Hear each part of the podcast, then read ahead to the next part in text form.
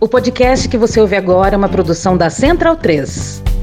Se você quiser e puder ajudar a gente, só procurar pela gente lá no PicPay ou ir lá no apoia.se barra medo e delírio. Ou se você tá fora do Brasil, irmão, tem o patreon.com barra medo e delírio em Brasília. Além da loja.medo e delírio em Brasília.com.br. Valeu para um caralho. Bora pra abertura.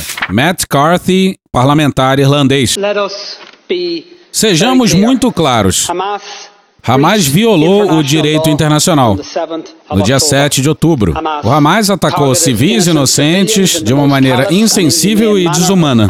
E suas ações foram corretamente condenadas por gente com a cabeça no lugar no mundo todo. Mas precisamos ser claros em relação a outra coisa. Israel também violou o direito internacional.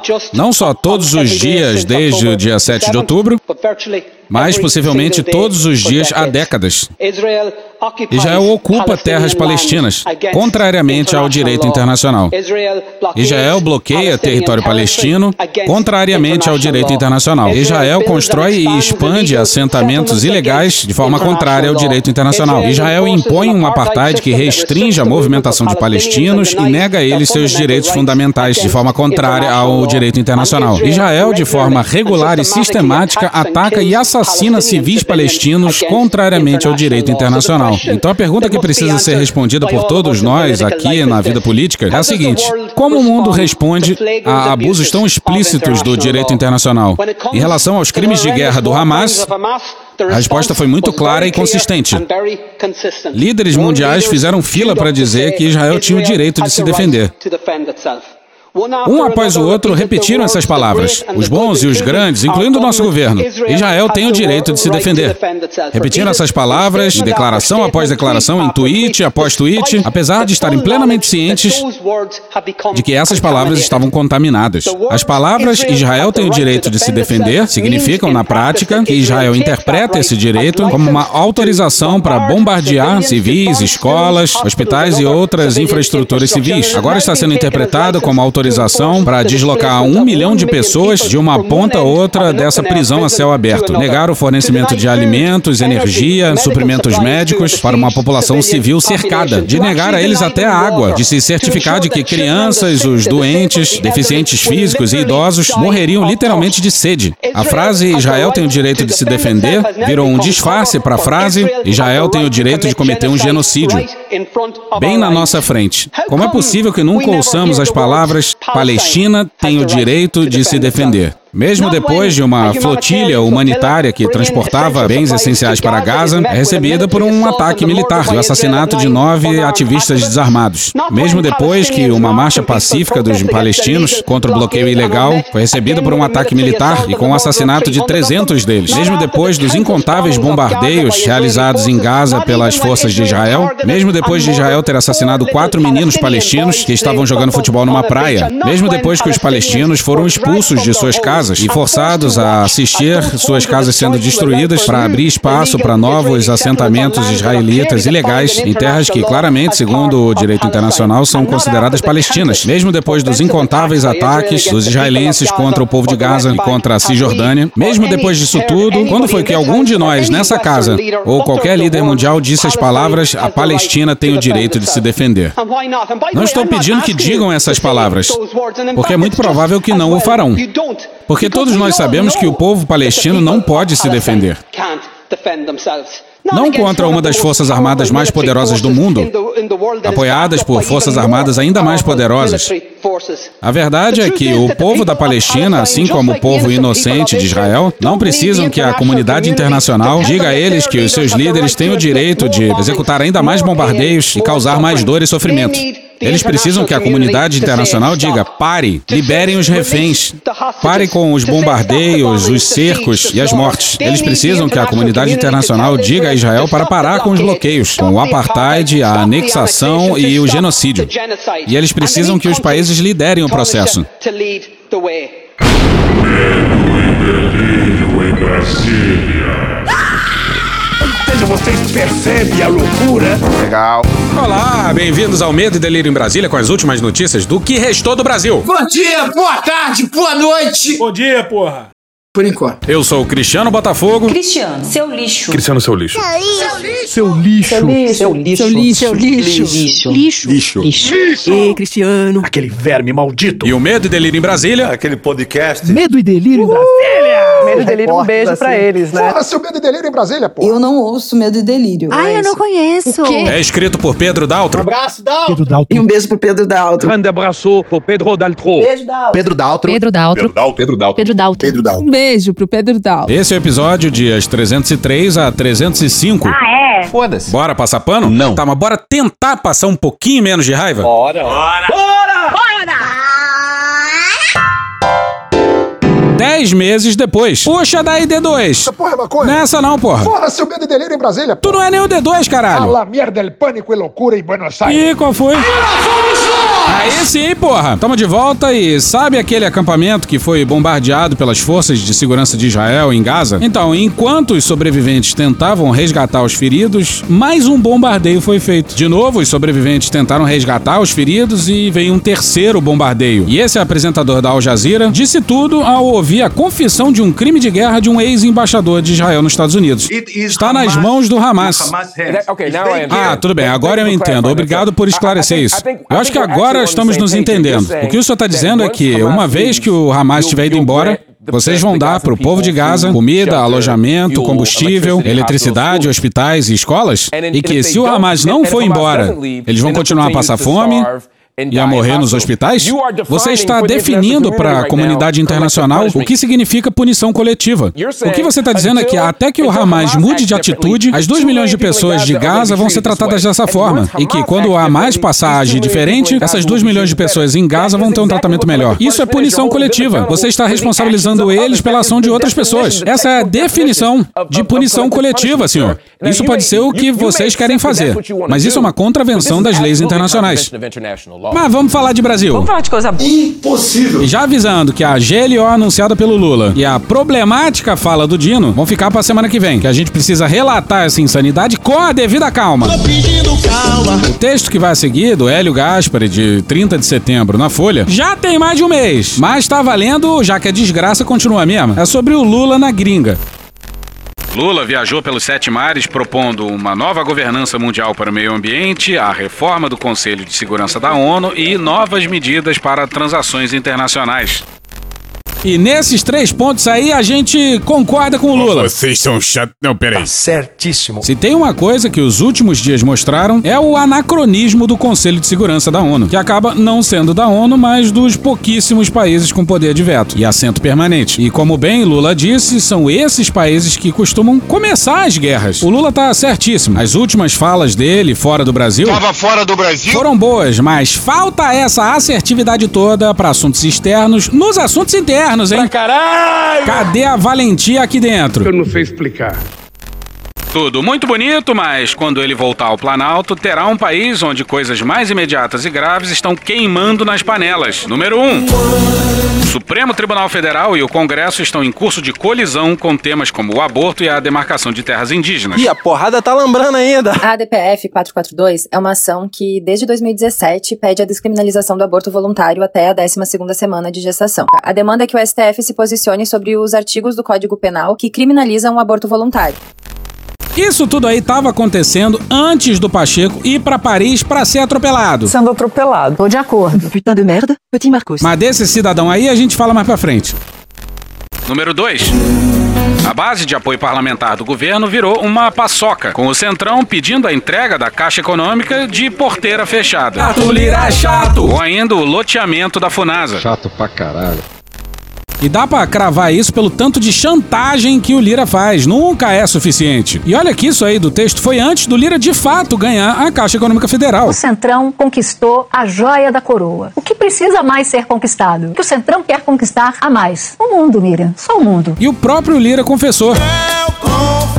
O acordo é de porteira fechada. Estrategicamente discreta. Isso inclui a diretoria de habitação da Caixa Econômica Federal, responsável pelo Minha Casa Minha Vida. A orgia das emendas estava pouco pro Lira. A putaria tá aqui. O Lula resiste, mas o Lira é incansável. É, a cor do Cialis. Mas desse segundo rapaz aí a gente também vai falar depois.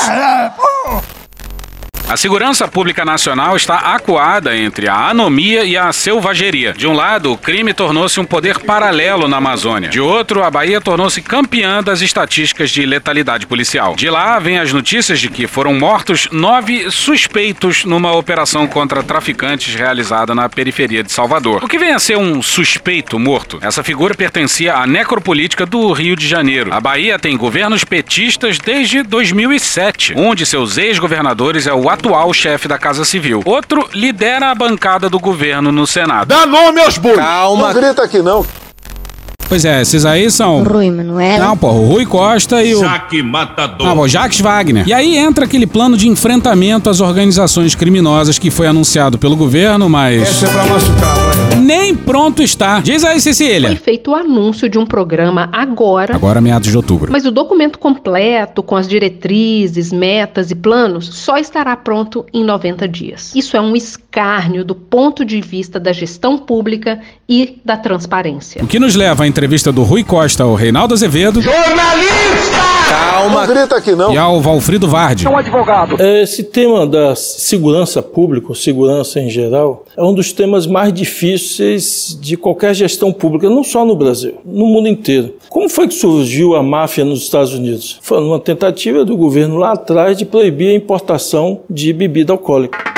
Sobe o reggae aí que tem fumo, quer, quer dizer, tem furo exclusivo. Ministro da Casa Civil vai defender a legalização das drogas, pô. Muita visão desse cara. Quem diria, hein? Alguém aí tem arroz e uma goiabada?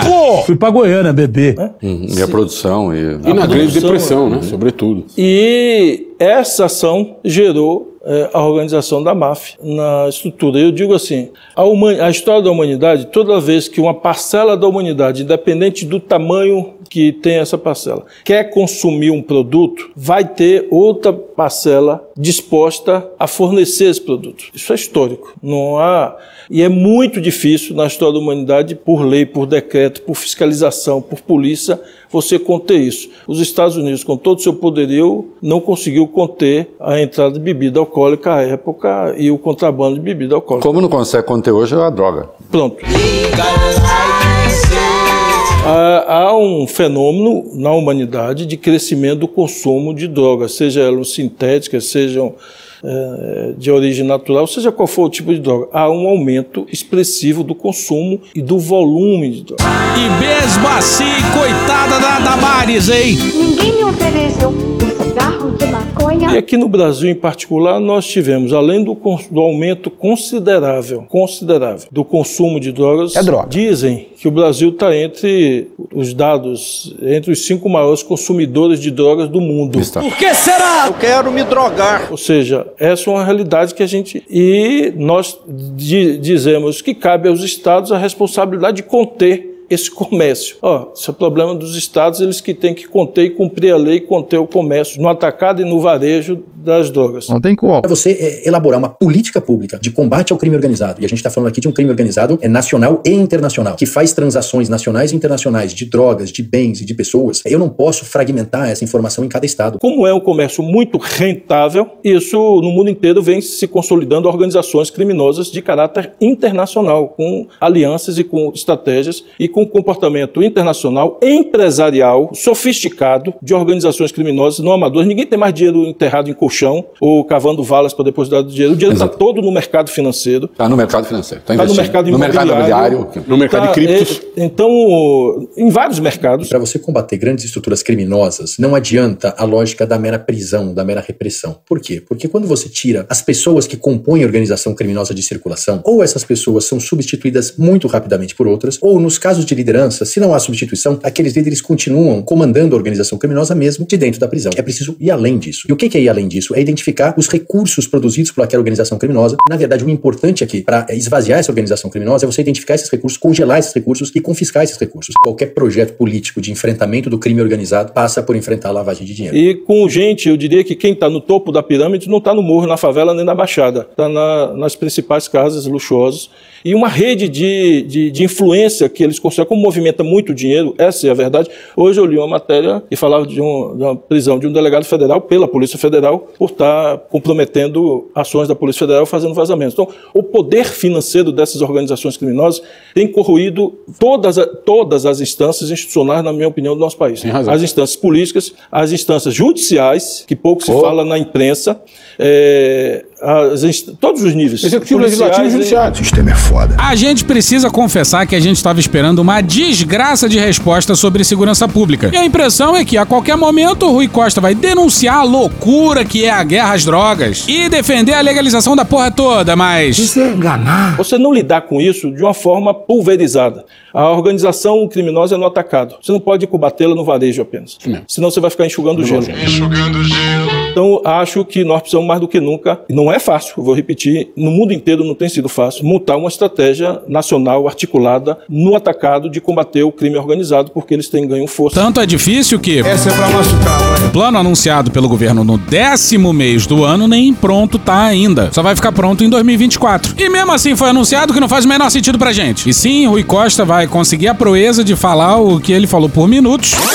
Na história da humanidade, toda vez que uma parcela da humanidade, independente do tamanho que tem essa parcela, quer consumir um produto, vai ter outra parcela disposta a fornecer esse produto. Isso é histórico. Não há... E é muito difícil na história da humanidade, por lei, por decreto, por fiscalização, por polícia, você conter isso. Os Estados Unidos, com todo o seu poderio, não conseguiu conter a entrada de bebida alcoólica à época e o contrabando de bebida Como alcoólica. não consegue conter hoje é a droga. Pronto, pronto, pronto, pronto, pronto, pronto. Plump. E achar que a solução não tem ligação nenhuma com legalização de drogas. Infelizmente, tem levado à morte de milhares de pessoas. É uma tragédia humana. Nós estamos falando de guerra na Ucrânia, estamos falando agora do bombardeio do Hamas, do, né? do Hamas, o revide do Israel, morte de crianças, de mulheres. No Brasil, há quase 20 anos, eu estou falando de 20 anos, portanto, de vários governos, morre mais ou menos 50 mil pessoas por ano Isso. de morte violenta. É quase mais do que qualquer guerra em curso. 50 mil pessoas. O número de soldados americanos mortos na guerra do É, disso que nós estamos falando. E o que, que o governo do Lula e do Rui Costa vem fazendo para enfrentar isso? Não sei. O assunto passa para Bahia. Existe algum evento particular na Bahia para que haja uma mortalidade de criminosos, é, segundo a polícia, é, tão alta quando comparado com outros estados? O que está acontecendo? É porque a polícia está sendo eficiente no combate ao crime?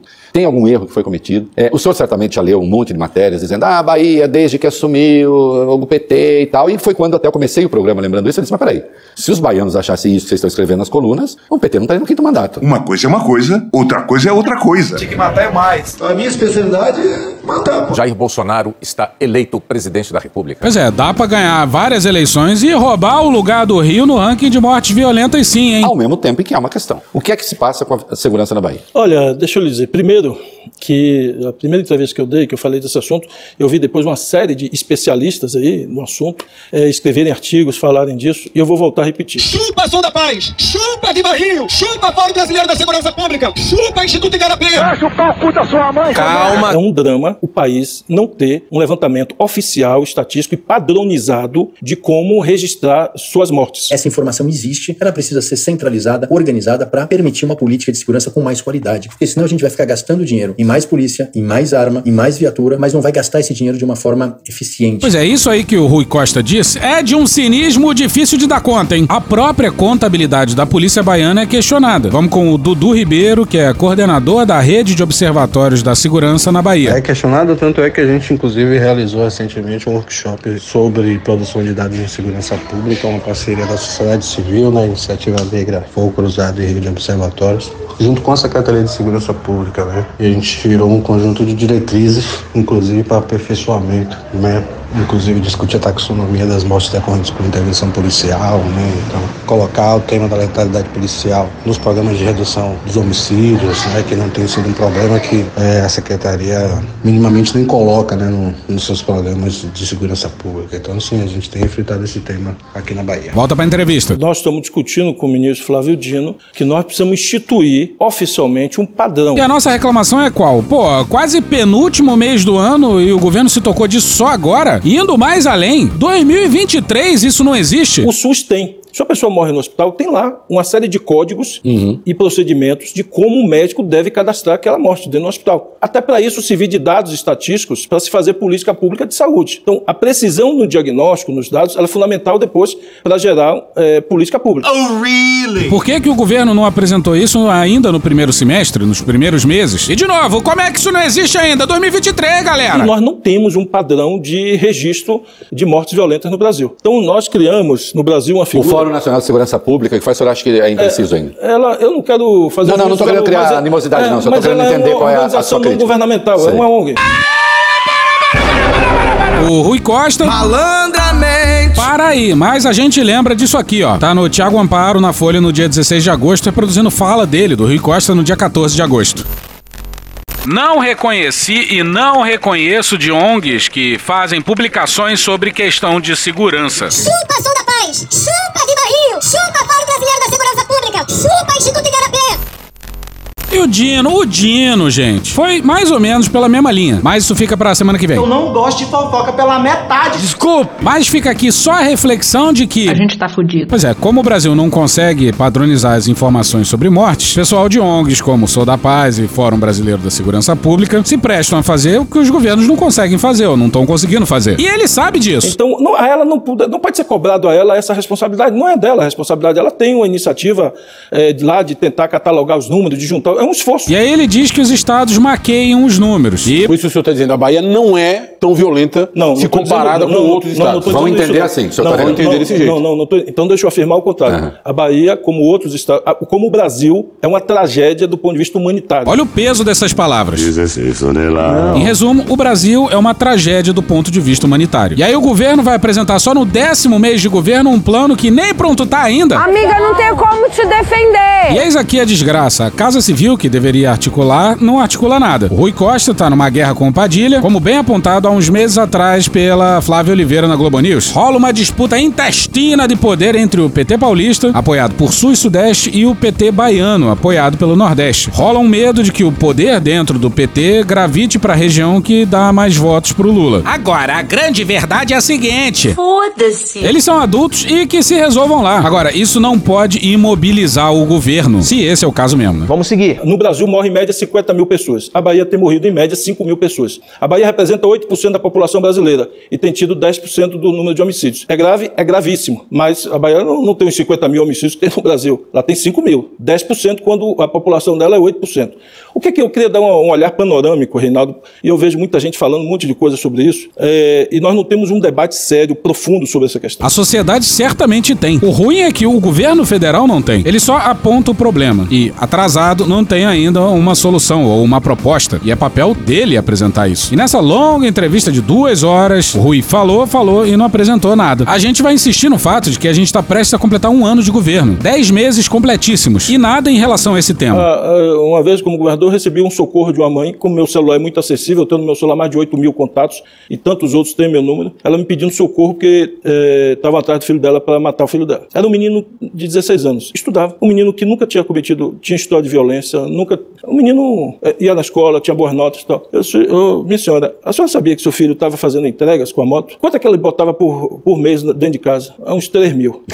Eu digo, a senhora, a senhora achou que nunca ia acontecer nada? A sensibilidade incrível desse homem. Olha essa história, uma mãe desesperada ligou pro Rui Costa dizendo que iam matar o filho dela. E ele, em suma, não dá pra entender isso de outra forma, legitimou a morte do rapaz pela participação dele na economia do tráfico. Tem que se fuder, acabou. É inacreditável, porque durante um tempão o Rui Costa estava indo pelo caminho de denunciar a loucura que é a- o proibicionismo das drogas. Como isso criou a máfia americana e as quadrilhas brasileiras. Aí ele se fixou no papel do motoboy do tráfico que entrega drogas em bairros mais ricos. Outro dia um, alguém deu uma entrevista dizendo assim, ah não, um bairro de luxo, essa história de que consumo de droga gera violência não é verdade, porque tal bairro de luxo consome muita droga e não tem praticamente homicídio aham, nenhum. é. Eu digo, isso parece aquele cara que passou na, na via, viu um monte de gente correndo, malhando, e disse, olha, correr engorda. Por quê? Porque eu só vi gordo correndo ali, É. ou andando. Andar engorda. Pois é, não tem violência porque a repressão não se dá nos bairros ricos. A polícia foi feita para fazer segurança de Estado e segurança da elite. O que ele tá querendo dizer é que não é porque não há violência na aparência, ali, naquele lugar, que ela não existe, que aquilo não provoque violência. Por que que isso provoca violência? Responda, responda, responda, responda, responda, responda. De novo, escorregando pro proibicionismo, que ele mesmo criticou antes. Essa gente não sabe nada de cante, porque acha que está consumindo droga, está comprando cocaína e cheirando cocaína, mas não tem nada a ver com a violência. E não é só cocaína. E, e talvez e, e as outras drogas. E talvez reclame ainda da ineficiência da polícia e do governo. E de novo, é de se fazer a pergunta: por que, que o consumo de droga gera violência? Responda, responda, responda, responda, responda, responda. Reclama da polícia, faz discurso contra o trabalho infantil. Não,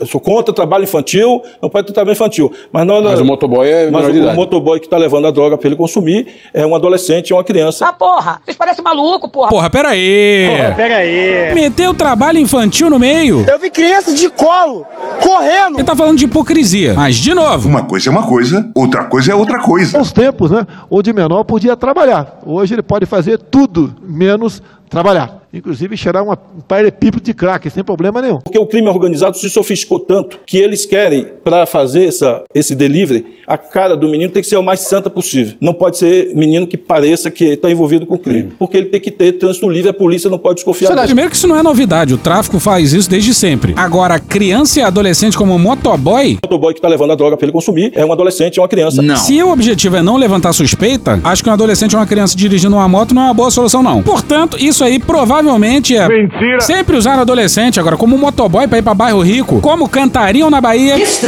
acha que o Supremo deveria ter ficado fora dessa discussão sobre é, estabelecer uma quantidade de droga que dê tráfico? Olha, eu acho Diga que a gente não pode ficar no meio do caminho. Mas isso é, é enganar. Seu Rolando Lero. Você liberar quantidades de porte para usuários, você está liberando o, o, o, o traficante. Porque não existe quantidades menores que não venha de uma quantidade maior.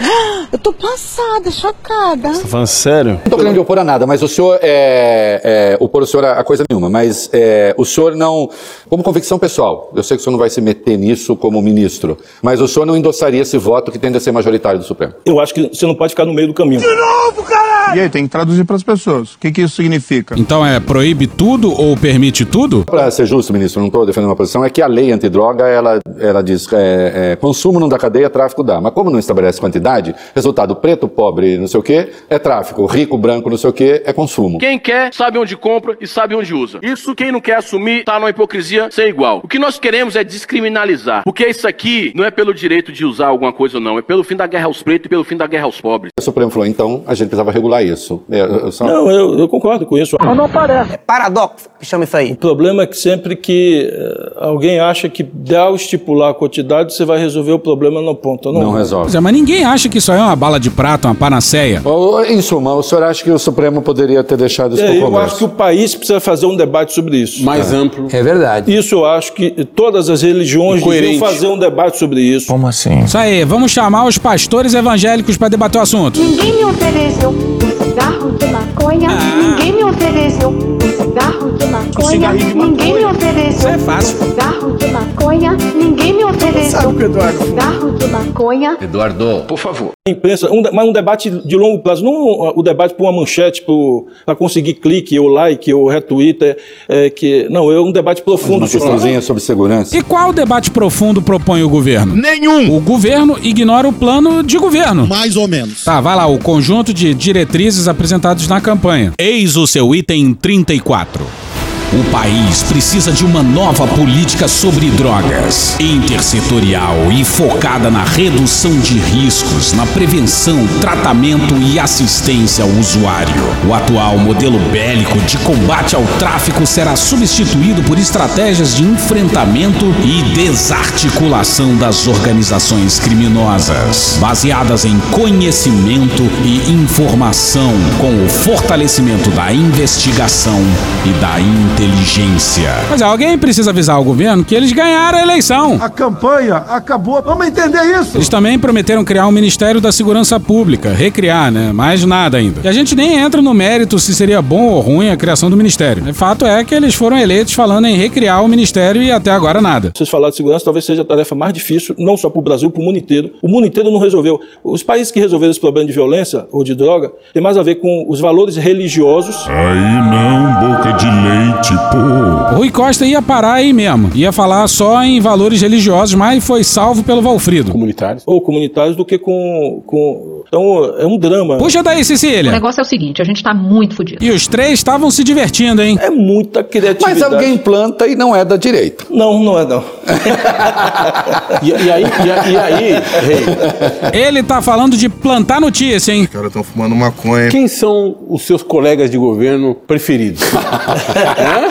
Ele falou pra não ter ciúme. Isso aqui é maconha? Não, vamos ser mais precisos. Faça uma hierarquia do primeiro ao último. É Nando Reis isso aqui? O... Qual que é o Nando Reis? Nando Reis, Nando Reis, é Nando Reis isso aqui? Isso é do Nando... Isso é dele? Nando Reis, conheço. Pois bem, acabou essa desgraça. Bora retornar pro Pacheco e pro Lira, começando pelo Lira. Mas hoje não, essa trilha não. Hoje é no melhor estilo. Tranquilidade. Eu queria aqui imensamente agradecer ao presidente Lula que oportuniza que este ato esteja acontecendo, aqui representado pelo Rui Costa, e presidente eleito do Brasil. Tá direito, pô. Presidente eleito, Lula era em novembro e dezembro. Hoje ele é presidente. Fala direito, rapaz. E a gente tem, acima de tudo, a nossa função democrática de reconhecer e todos nós, Paulo, temos as nossas posições políticas. Necessariamente nós não estivemos no mesmo palanque na eleição passada. Olha ela!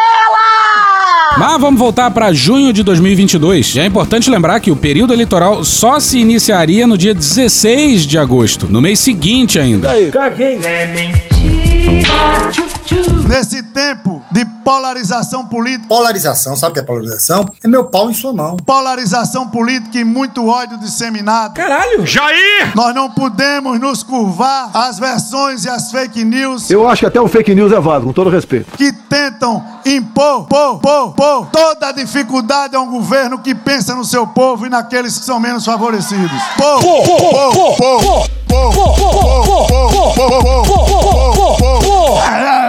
Chega! Governo que pensa no seu povo e naqueles que são menos favorecidos. Fode, porra! Porra. A nossa luta no Congresso Nacional ao lado do presidente Bolsonaro, prefeito JHC, é pra Fazer cocô dia sim, dia não. é pra baixar o Peru. é pra baixar o Porrada, guerreiro, isso aí. é pra baixar o preço da energia, porque eu sei a agonia que ele passa naquele gabinete. Ah, coitado! Que coitado Calma. Todas as vezes que a Petrobras vai anunciar um aumento, eu chego lá no gabinete dele, ele está Fazendo nada? Fazendo nada. O que você vai fazer? Nada. O que o governo vai fazer por vocês? Nada. Eu chego lá no gabinete dele, ele está angustiado, amargurado. Coitado. Com a cara magoada. E todo o nosso esforço para baixar o ICMS de todos os governadores, para baixar o preço da gasolina, da energia, dos combustíveis e dos transportes. Nós temos que cobrar. O povo tem que ter essa essencialidade nos serviços.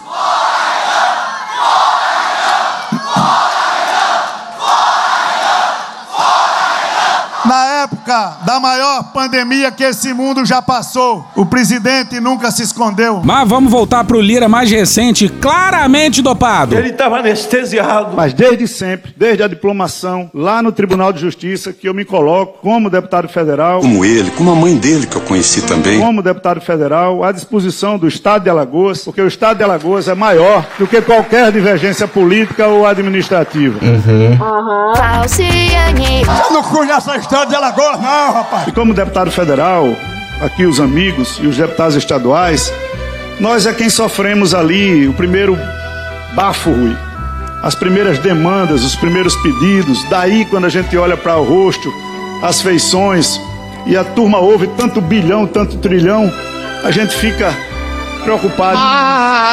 Tadinho. Tadinha que barra. Tanto trilhão? Porra, parece esse pessoal que diz que o PT roubou 8 trilhões, porra. É um trilhão com T de tapioca. Mas depois a cobrança, você sabe para onde vai, né? Pra puta que eu pariu, porra. Você sabe para onde vai, né? A casa da tua mãe. Você sabe para onde vai, né? Casa do caralho. Você sabe para onde vai, né? Teu cu. Gente, eu não aguento mais, eu não sei o que fazer com o Cristiano. Para com essa porra! Calma, cara. Mas depois a cobrança, você sabe para onde vai, né? Vai nas costas de nós deputados, nós senadores. Diz aí, Pachecão em Paris. Embora o executivo também decorra da vontade popular da eleição de um presidente e de um vice-presidente, a formação do poder executivo se dá por ato do presidente, que escolhe os seus ministros, suas equipes, suas estatais, mas no legislativo não. No legislativo, os 594 são votados nos quatro cantos do Brasil e a expressão que existe na Constituição de que todo poder emana do povo, isso se dá de maneira verdadeira e legítima pelo poder legislativo que define leis, regras e alterações constitucionais no nosso país. Volta, Bolheira. Eu sou e sempre fui um parlamentar municipalista. Diz aê, diz aê, Arthur Lira é chato. Chato pra caralho. Muito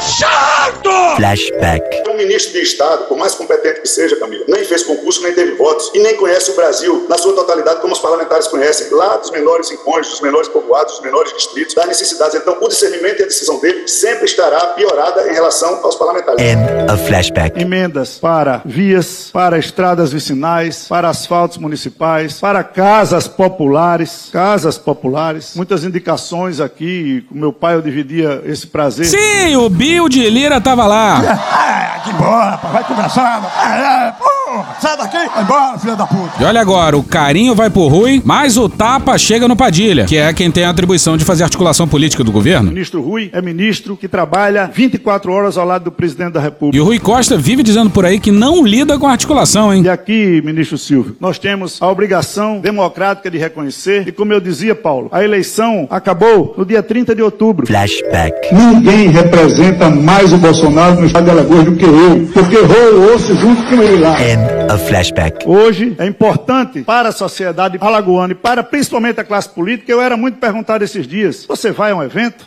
Vou. O governador Renan Filho, senador e ministro, deve ter recebido também as mesmas perguntas. Pois é, os dois Renan estavam lá. Não me recordo, não me recordo, não me recordo, não me recordo. Não, Não, porra, não é você não, caralho. É o Renan na comissão. Ele e o filho dele, o Renan Filho, atual governador de Alagoas. Prefiro morrer tossindo que morrer transando. Cala a boca! E lembrando disso aqui, hein? Nós temos que cobrar. O povo tem que ter essa essencialidade nos serviços. Que delícia! Ninguém sai sem pedaço daqui, ninguém sai arranhado. A gente sai daqui com um recado claro para a classe política. Eu olho para frente. Ele olha, na verdade, pra próxima coisa que ele vai pegar. O que, que o Centrão quer conquistar a mais? O mundo, Miriam. Só o mundo. Agora ele com certeza tá de olho no Ministério da Saúde, senhoras e senhores. Desses 37 ministérios, são ações que estão restritas a cinco ou seis ministérios. Nesses cinco, as coisas precisam funcionar. E um mais do que todos os outros. Porque quando a gente leva uma obra, seja via Ministério da Agricultura, da Integração Nacional, da cidade, há todo um processo burocrático que envolve passar pela Caixa Econômica Federal, com várias burocracias, que leva 3, 4, 5 anos para iniciar e concluir uma obra, por, mais, por menor que seja isso. Já na saúde é diferente. Na saúde, você cadastra de manhã, você empenha de tarde, você paga no outro dia, fundo a fundo. Então, é como se 50% dos recursos que são destinados via saúde, que tem interferência nossa, fosse pagamento à vista. Eu olho para frente. Eu olho adiante. Olá, eu gosto de dinheiro. E o Lira vai ter uma noite de sono tranquila. Todo relaxado, gostosão, tranquilo. Bora pro Rubens Valente e a Alice Maciel no dia 30 na agência pública. O ministro do STF, Gilmar Mendes, Autor da tese de Copacabana. determinou à Polícia Federal que promova a destruição imediata de todos os áudios captados com ordem da Justiça Federal de Alagoas dentro da Operação Efesto, desencadeada em junho para investigar supostas irregularidades na compra de kits de robótica pelo Fundo Nacional de Desenvolvimento da Educação. Como é forte Brasília. Um conterrâneo ali. Quero saudar o meu querido amigo e conterrâneo, deputado federal Arthur Lira. Um Imigrante. a colar. Com a devida vênia.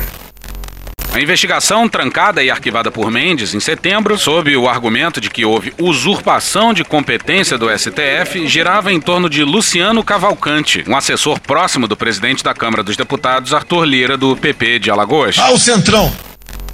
O Luciano Cavalcante tem foro privilegiado? Não, não, não. Sabe o que, que o Luciano Cavalcante tinha? Periquito. A gente, olha a dispersão, gente. Luciano Cavalcante tinha um motorista e com esse motorista Duas letras, PF. encontrou uma contabilidade paralela de um certo Arthur. É o camisa 10 da Gávea. Contabilidade essa que incluía quartos luxuosos no Hotel Emiliano, em São Paulo, justamente o hotel preferido do Lira na cidade. E justamente, ora vejam só, é muita coincidência, nas datas que o Lira tava lá. Terrível festival de coincidências. O Lira foi perguntado se o Cavalcante cuidava da sua contabilidade e ele. Sai daqui, vai embora, filha da puta. É por isso que o Lira, dia desses, deu um discreto recado pro governo não usar a PF. O senhor se sentiu uh, diretamente uh, ameaçado, prejudicado, quando a Polícia Federal fez aquela operação uh, contra o assessor, que era o seu assessor? Primeiro o assessor que a Polícia Federal não fez uma operação contra um ex-assessor. Uhum. Ela fez contra uma situação, contra uma situação que eu espero que ela chegue ao final sem vazamentos maliciosos, sem vazamentos de fake news, sem imputação de culpabilidade a quem ainda é investigado. Então, o que a gente espera desse processo é que ele não tenha outras situações que aparentemente se mostram. E quem podia peitar o Lira era o STF. Mas, né, aí, né? Deu errado. Enquanto isso, o Lira leva a Caixa Econômica Federal. É Caixa, é maior do que ministérios. A Caixa tem uma verba de marketing estupenda, tem convênio do Minha Casa Minha Vida com praticamente, se não todas as prefeituras do país. É dinheiro de muito. E tem uma influência política por causa disso enorme. Enquanto isso, o Lira leva a Caixa e outras coisas mais, né? Bora pro Bernardo Melo no dia 29 no Globo. A verba sob a alçada de indicados por ele na administração federal ultrapassa 25 bilhões de reais. Para efeito de comparação, o orçamento secreto usado para destinar verbas da União a parlamentares de forma desigual e sobre o qual o deputado tinha forte influência previa 19,4 bilhões de reais nesse ano, antes da sua extinção. E não dá para comparar só número de maneira absoluta, como um ouvinte nosso lembrou no Twitter, porque ministério tem gasto obrigatório e uma fiscalização maior do que o orçamento secreto, cuja fiscalização aparentemente era nenhuma, zero, zero, zero, zero, zero. próximo de zero. Mas não é só dinheiro de investimento dos ministérios que o Lira ganha, mas poder para indicar aliados. E tudo isso na véspera de ano para a eleição de prefeituras e vereanças Brasil afora. Isso vale e vale pra caralho. Lira também é fiador de uma rede de aliados em cargos federais em Alagoas. Seu primo, Joãozinho Pereira, comanda a superintendência da Codevasf no estado e tem usado obras de pavimentação custeadas com emendas do deputado como plataforma para concorrer à prefeitura de Junqueiro, reduto de Lira, em 2024. Pois é, a Caixa também vale e vale pra caralho. Nesse ano, a previsão orçamentária do Minha Casa Minha Vida é de 9,8 bilhões de reais, em sua maioria de dois fundos: o Fundo de Arrendamento Residencial, o FAR, e o Fundo de Desenvolvimento Social, o FDS, custeados pela União. Agora você imagina o que, que o Cunha ia fazer com um orçamento secreto só para ele? Sexo selvagem. Abre aspas, por mais que houvesse indicações ligadas ao Cunha, a unidade de apoio era o PMDB, hoje MDB. Com Lira, a indicação ganhou cunho mais pessoal do que partidário, já que os parlamentares foram deixando de atuar em referência a seus partidos. Isso obriga o governo a negociar diretamente com ele, Lira. Fecha aspas, afirma a cientista política Joyce Luiz, pesquisadora do Observatório do Legislativo Brasileiro da UERJ. O orçamento secreto jogou a influência do Lira para muito além do seu partido. E é por isso que ele sempre declara amor ao colégio de líderes partidários. E é daí que vem a força dele. A organização interna sempre foi de muito respeito, de muita ausculta, de muita dedicação ao que o colégio de líderes define. Abre aspas, no financiamento privado de campanha, Cunha comandava a bancada do Centrão ao coordenar doações de empresas. Lira atingiu maior eficiência, pois comandar recursos públicos vale mais do que brigar por doação eleitoral. Nesse sentido, a Caixa tem um simbolismo muito forte e é um meio para efetivar políticas públicas. Fecha aspas, diz o cientista político Marco Antônio Teixeira, pesquisador do Centro de Estudos de Administração Pública e Governo da FGV. Agora sim, vamos passar pro Pacheco. Chato. Esse aí nunca mais volta para Paris, hein? A gente tem que reavivar, e eu acho que num país de memória curta como o Brasil, o papel que cumpriu o Supremo Tribunal Federal em todo esse período extremamente difícil. Às vezes até de maneira quase isolada. E os franceses devem estar até agora desconcertados. Jusqu'à ce qu'un hélicoptère se pose sur mon visage. Mas pelas bandas de cá, Pacheco tá soltinho. Essa porra é maconha. A última dele foi ajudar a barrar um indicado pelo Lula para a Defensoria Pública da União. Mas a culpa não é só dele não, porque ao que parece o governo foi pra votação sem contar os votos. Deixa eu falar uma coisa, você tem quantos anos, menino? E essa derrota pode ser vista de duas maneiras. A começar pela opinião do próprio indicado à DPU pelo Lula, o defensor Igor Roque, que escreveu um texto pra Folha no dia 30 depois da sua indicação ter sido derrubada. E o Pacheco teve papel decisivo nisso, não tem a menor dúvida. Obtuso. As manchetes nos jornais denunciam como pode uma pauta como o aborto ser usada como cortina de fumaça para disfarçar o jogo que pressiona o presidente da República a abrir mão da sua prerrogativa legal de indicar nomes para a DPU, o Supremo Tribunal Federal e a Procuradoria-Geral da República. Tudo isso porque a Defensoria Pública da União fez um evento sobre aborto legal. Repara na palavra, legal. As situações nas quais ele está previsto em lei. Porque isso tudo faria parte da agenda abortista do governo Lula. Rock ativa a droga, que ativa o sexo, que ativa a indústria do aborto. É feto morto. O aborto, por sua vez, alimenta o satanismo. O marxismo foi longe demais. Bora rockear, bora sexar e depois bora abortar, bora se drogar, bora sexar e depois bora abortar. Tá aí, você ouviu Bora do Hits Medo e Delírio, que você pode também acessar no Spotify. É só procurar por Hits Medo e Delírio no Spotify para ouvir esse e outros grandes sucessos. Cristiano é humilde pra caralho. E você sabe o que, que o governo Lula fez? Com a pressão, a defensoria decidiu cancelar o seminário, aspas, para retomar a discussão em evento futuro, a ser organizado com a presença de especialistas com visões antagônicas sobre o tema, tornando o debate mais plural. Plural, a sua mão e meu pau. E adiantou alguma coisa? Não. Derrubaram o defensor que ousou falar sobre aborto legal. Do mesmo jeito. É derrota atrás de derrota. Todo mundo se fudeu! A derrota ao meu nome para o cargo de Defensor Público Geral Federal é uma possibilidade legítima, uma decisão que cabe ao Senado. Entretanto, conforme abertamente declarado naquele dia no plenário e nas redes sociais, foi um recado para o governo não indicar Flávio Dino ao Supremo, em vez de ser uma apreciação de fato da situação da Defensoria Pública. Essa última parte aí pra gente foi surpresa, mas dado que usaram o espantalho do aborto contra o Igor. Pânico moral. Pânico moral. Daqui a pouco usam o comunismo pra barrar o Dino. Pânico comunista.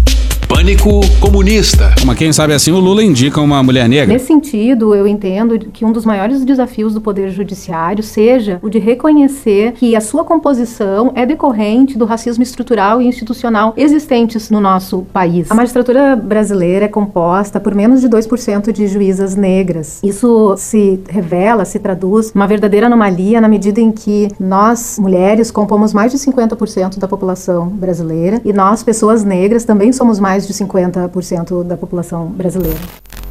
Nunca na nossa história. Nunca antes na história. Um defensor geral foi rejeitado pelo legislativo. A DPU segue dando o seu máximo para garantir os direitos humanos, mas ela não tem como se fortalecer e ampliar a atuação, tomar decisões estruturais, atuar robustamente pela universalização do acesso à justiça e pela interiorização da sua atuação com um dirigente e uma equipe temporários. Por que deixar a DPU, uma instituição encarregada constitucionalmente dos direitos humanos no Brasil, quase um ano sem definição, sob o risco de passar mais vários meses e talvez outro ano assim. 10 meses com um interino. E olha que a indicação foi feita há meses. Mas a verdade também é que o governo não se mexeu em momento algum. E não precisa acreditar na gente, não. Acredita no Lula. Sabe, sabe, sabe. Que disse o seguinte, ó. Bora pro Kevin Lima no G1 no dia 30. Abre aspas, o fato de eles, senadores, não terem aprovado o Igor para a Defensoria Pública, possivelmente eu tenho culpa porque estava hospitalizado. Não pude conversar com ninguém a respeito dele, não pude sequer avaliar se ele fosse ser votado ou não, sabe? Sabe, sabe, sabe. Lamento profundamente, fecha aspas. Pois é, as limitações do Lula depois da cirurgia são mais do que compreensíveis. Mas o governo não pode parar, né, porra? E isso não versa só sobre a indicação pra DPU, não. A dor que o Lula tava sentindo limitava coisa pra caralho. E o Lula provavelmente deveria ter sido operado antes. Mais um passarinho. Que? Um passarinho. Nos disse que o Lula morre de medo de anestesia. Era só um minuto. Nossa, cacete de agulha. E por isso deixou pra 2023 o que devia ter acontecido em 2021 ou 2022. Segue no Lula. Abre aspas, não sei com quantos senadores ele, Igor Roque, conversou. Não sei se ele conversou com os líderes do governo, mas estou dizendo para você, possivelmente eu tenha a culpa de ter sido internado no dia 29 e não tenha falado com nenhum senador a respeito dele, fecha aspas. Como assim ele não sabe se ele conversou com líderes do governo? Se o Lula diz isso dias depois, a essa altura ele já devia ter sido informado disso, não? Isso é um indício de que não teve qualquer articulação para provar a indicação. Mas volta pro texto do Igor Roque na Folha. Lembra que ele estava falando de deixar a DPU sem definição. Em minha opinião, isso ocorreu porque em nosso país é comum pensar que algumas vidas têm valor e outras não, e que tudo que envolve a garantia e a proteção de pessoas subalternizadas é desprestigiado e pode ser manobrado da maneira que convém. Vulnerabilizar a defensoria pública é penalizar a população que mais sofre, é dar o recado não ao governo, mas a toda a sociedade de que a garantia dos direitos humanos pode esperar. caralho. Pois é, a recriação da Comissão de Mortos e Desaparecidos pode esperar também? Pra que essa ansiedade, essa angústia? E daí que tá na lei? E a PGR também tem a ver com direitos humanos. O Aras já foi pra casa do caralho e nada do Lula indicar o sucessor. Enquanto isso, a interina vai mudando as chefias regionais. Loucura. Que não faz o menor sentido, Luiz Inácio. Meu irmão, na moral. Mas não é só isso. Essa derrota do governo também faz parte do processo do Congresso tentando acumular cada vez mais poder. E aí, para isso, eles miram de um lado no STF e do outro no Executivo. O Senado, antes considerado amigável e sensível aos pedidos do Planalto, tem demonstrado sinais de insatisfação. O PT! Parlamentares independentes e de oposição ouvidos pelo G1 avaliam que o descontentamento é fruto do posicionamento do governo em pautas controversas, como a do marco temporal para demarcação de terras indígenas. Pois é, o Lula derrubou o maior absurdo dentro daquele projeto grotesco. Isso é prerrogativa do presidente. O Congresso que vote derrube o veto. É do jogo, ué. Porra, querem tirar do executivo até a prerrogativa presidencial de vetar projetos aprovados pelo Congresso? A proposta foi aprovada pelo Congresso, mas o trecho sobre o marco temporal defendido por ruralistas acabou vetado por Lula. E não é só isso, não. No começo da gestão, a avaliação foi de que o Senado havia sido especialmente privilegiado. A distribuição dos comandos das pastas da Agricultura, Carlos Fávaro, de Minas e Energia, Alexandre Silveira, e do Desenvolvimento Regional, Valdez Góes, atenderam a pedidos da casa. Em razão disso, nos primeiros meses desse ano, o governo enfrentou pouca resistência no Senado, enquanto a Câmara era a maior preocupação da articulação política de Lula. Passados 10 meses, porém, a situação mudou.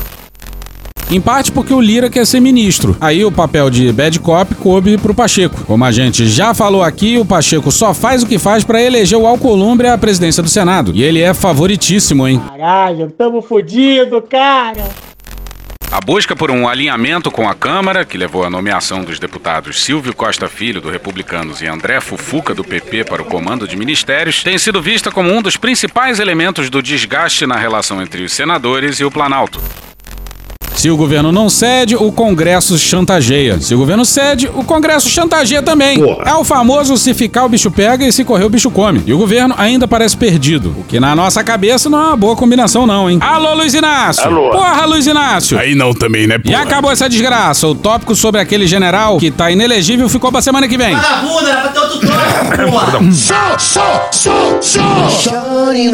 E hoje a gente fica por aqui. Esse episódio usou áudios de Matt Carthy, Choque de Cultura, Gil Brother, Casimiro, Hermes e Renato, Galãs Feios, Ariel Palácio, Juliano Cortinhas, Francisco Elombre, Desce a Letra, Canal Meio, Flávia Tavares, Rafa Mon, Thaís Bilenque, Natuzaneri, Angu de Grilo, Sâmia Bonfim, Maria Rita, Xadrez Verbal, Mônica Debole, Breno Pires, Não Inviabilize, Alfredo Rolo, ICL Notícias, Globo News, Porta dos Fundos, É Noia Minha, História Pública, Estúdio CBN, Petit Jornal, Meteoro Brasil, Podcast Pauta Pública, Franciel Cruz, Professor Pasquale, Carla Bora, Antônio Tabet, D2, Planet Ramp, Al Jazeera, UOL, Gig Gueto, Poder 360, Esporte TV, Tim Maia, TV Justiça, TV Senado, TV Brasil, Diogo Defante, Terra Brasil, Bruno Aleixo, Léo Canhoto e Robertinho, Menos é Mais, Cecília Oliveira, Programa Cadeia, Reconversa, Bob Marley, Benjamin Múcio, Peter Tosh, Dom e Juan, Podcast Ilustríssima, O Assunto, Pier Paulo Bottini, Tropa de Elite, Benegão e Seletores de Frequência, Rede Globo, Dudu Ribeiro, Big Bang Theory, Denis e MC Nardinho, Dina Moraes, Noriel Vilela, A Fazenda, Valem Bandeira, Notícias de uma Guerra Particular, Fox Sports, Bonitinha Mais Ordinária, Magari Lorde, Escolhendo o Professor Raimundo, Band de Jornalismo, TV Câmara Distrital, Drauzio Varela, De Olho nos Ruralistas, Áureo Machine, Poderoso Chefão, Beatles, Itatiaia, Planalto, Gaveta, Cocoricó, O Povo Online, Turma da Mônica, Intercept Brasil, Laila Brandão, Vai Que Cola, Edilson Farias, Midcast, Esfera Brasil, Pânico, Cartoon Network, SBT News, Pesadelo na Cozinha, Otto, Sai de Bamba, Justiça Eleitoral, Belo, Jorge Benjor, Game of Thrones, Samuel Mariano, Câmara dos Deputados, Samira Close, Cine Trash, Gustavo Mendes, Meteoro Brasil, Álvaro Borba, Associação dos Juízes Federais do Brasil, NBR, TV 247, Metrópole, Jornalismo TV Cultura, CNN Brasil, BBC News Brasil, Bahia Cast, Inteligência Limitada, TV Câmara, TV Quase, Guilherme Boulos, Pod Trash, Programa do Bial, Podcast, Flip, Casé TV, Hoje Tem, Greg News, MTV, Mal Acompanhado, Tati Quebra Barraco e The Office. Thank you! Se quiser e puder, pinga um lá pra gente no PicPay ou no apoia.se barra medo e delírio. Porra, doação ao caralho, porra. Não tem nem dinheiro pra me comprar um jogo de videogame, moro, cara? Assina o nosso feed no seu agregador de podcast favorito e dá uma olhada nas nossas redes sociais. E também no loja.medoedelirioembrasilha.com.br.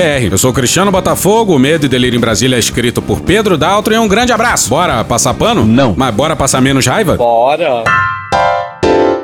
Me permite uma parte? Não lhe dou a parte. E eu não dou a parte pra esse sujeito aí. Olha só que coisa deliciosa, vou só deixar pra vocês aí. Tem o Olavo de Carvalho, nem vídeos falando. Pega essa medalhinha e enfia no cu. Nunca leu um livro meu. Ele mesmo fala. Então o que E eu daí? quero. O que eu... Ele é um intelectual? O Jair daí é o Bolsonaro é um seguinte, intelectual? meu irmão, esse O fone- Jair Bolsonaro paga de intelectual? E o que, que isso tem a ver, velho? Ele é obrigado a O ler que, o que isso tem a ver? Ele é catedrático? Qual que é o ponto? Não, ele não precisa ler a porra do livro. O meu Só ponto é que eu não quero Então- saber se o Olavo de Carvalho leu, se ele é intelectual. o, se o, Bo- o Bolsonaro É. leu o Olavo de Carvalho, é isso? Não é esse meu ponto. Qual que é o ponto? O meu ponto é que tem um mau capitão contra um pirata. Eu vou votar no mau capitão, acabou. Só que esse mau capitão tá dando o cu pros pirata, gordo! Você não tá entendendo, gordo? Caralho! Quem deu o cu pro pirata foi você! Estralado! Quem deu o que cu pra eu pirata foi você! Maravilhoso! Que o pirata! Quando você apoiou a ditadura sanitária. Qual qual é a ditadura sanitária? Você É. diz a vacina? A vacina? Não, aí como? Olha aí, não dá. aí o cara depois ele derruba a tua. É, live. não, aí a vacina- Você falou a palavra, eu falei ditadura sanitária, filha da puta. fode. Eu Não, falei não, ditadura sanitária. Quem falou a palavra com. É. Quem O- falou a palavra com Xandão. foi você, Mas seu caralho. Eu falei a palavra China hoje, mano? Eu não falei. O Xandão vai em cima Ô, dele. Ô. Não, não, não não, Manipulador sem vergonha. Ô, Nando, ô, Pô, eu fiquei uma hora Ô, de gordão. Chega você aqui pra Fica de boa. Ô, Nando, até que seria conveniente. Calma, Vamos acalmar. Calma, meu amigo, calma. Você que falou a palavra, seu filho da Esse puta. camarada Só se apresente, tava só lá se no apresente. MBL. Que MBL de cor rola, porra. Eu tive, agora é assessor da campanha dele. Em 2015 eu tive com o MBL. E o fundão? E o fundão? E o fundão? Peguei e vou pegar mais. Ah, Que delícia, cara! Acabou? Não. Acabou sim. Acabou? Acabou, acabou. Porra, acabou! Beijinho, sigamos com muito amor e poesia. Ouve a voz do seu períneo. A boca é um ânus da face. Varanda do pum. Lexotan não se toma na veia. Essa porra é maconha? Quando você é jovem, qualquer pessoa que tem um baseado vira seu amigo. O Bolsonaro sendo atropelado. Tô de acordo. Fazer as pessoas passarem fome. É isso. Cenoura, cenoura. Mais ou menos isso. Que porra é essa aqui? É maconha essa porra? Quem fuma 200 baseados? Muita gente. Muita, mas muita gente. Conversa de bêbado. Nem todo artista é maconheiro, mas todo maconheiro é um artista. Algum delírio. Presunto Parma, vamos lembrar, não é qualquer presunto. Não é proibido no Brasil transar. Nem todo mundo reage bem a um eletrochoque, né? Antigamente as pessoas ainda coçavam a virilha, hoje nem isso coça mais. Pegue sua Toyota, empurre dentro do seu cu. Um opalão, um chevette, um gol bolinha. Vai deixar eles mijarem em cima de você? Lixo. Arrombado. Vai entrar o grosso. O grosso chegou! Ai, que dor no meu pau. Eu sou especialista em pau. É a piroca. Ela é bastante extensa. Veja a gramatura. Também entra, também entra. Cadê os machos? Eles têm um pênis. Esse pistolão bonito, né? Há controvérsias. Contém ovos. Não esqueça de lavar os testículos, a virilha e o ânus. 95% da população mundial faz errado a limpeza do ânus. Os galináceos têm pênis. Tem graça esse final? Não, né? Desculpa. Desculpe. Desculpe. Desculpe. Desculpa. Desculpe. Desculpe. Aliás, as, as piores Maurício, maneiras de, de participar aqui. de uma, de uma entrevista. na mesma semana saiu o episódio nosso e do Medo e Delírio sobre o mesmo assunto, inclusive. Vou abrir esse parênteses. Aqui. medo e delírio. Puta podcast, hein? Maravilhoso, Bom. incrível. Cristiano Seu Lixo, inclusive. E beijo, Medo e Delírio, maravilhoso. Fizeram uma bela cobertura e bem mais séria que a nossa sobre a entrevista do Jean Renan, Ah, afirmando que a gente também disse que foi a pior decisão possível colocar o pior entrevistador do mundo na frente do pior entrevistado. Deixa eu recomendar aqui, mal, que tem os dois últimos episódios, enquanto a gente tá gravando aqui, do Medo e Delírio Brasília, que a gente já falou aqui, entendeu? Eles dedicaram um episódio inteiro a isso, que é o Medo e Delírio em Buenos Aires, que eles lançaram dia 25 de outubro. E o que eles fizeram também no dia 29, que chama Dias 96, 296, 298. O relatório da CPI do dia 8, eles também dedicam um pouco a falar do Milley, principalmente nos apartes no final. Vale a pena pro ouvinte se integrar um pouco mais, para entender também um pouco da figura do Milley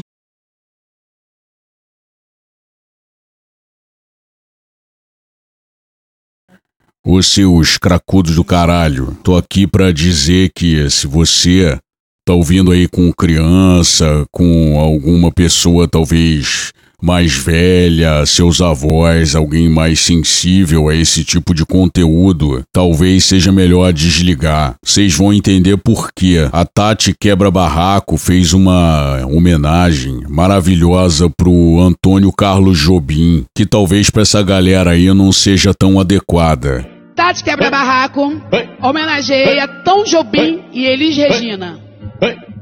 É pau na pepeca, um carinho no peitinho, cavalgada gostosa, depois mete de ladinho.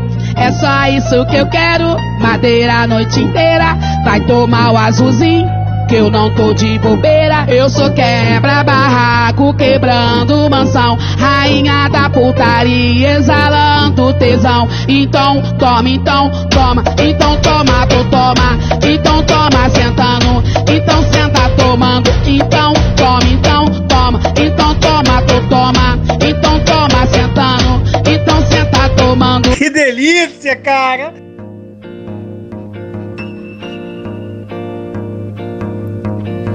É pau, é pau, é o fim do pau. É o resto de pau, é um pouco pau. É um caco de pau, é a vida, é o pau. É a noite, é o pau.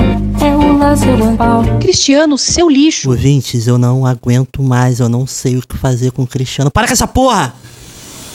Tá bom? Caralho, atuei agora. É o ator, o ator.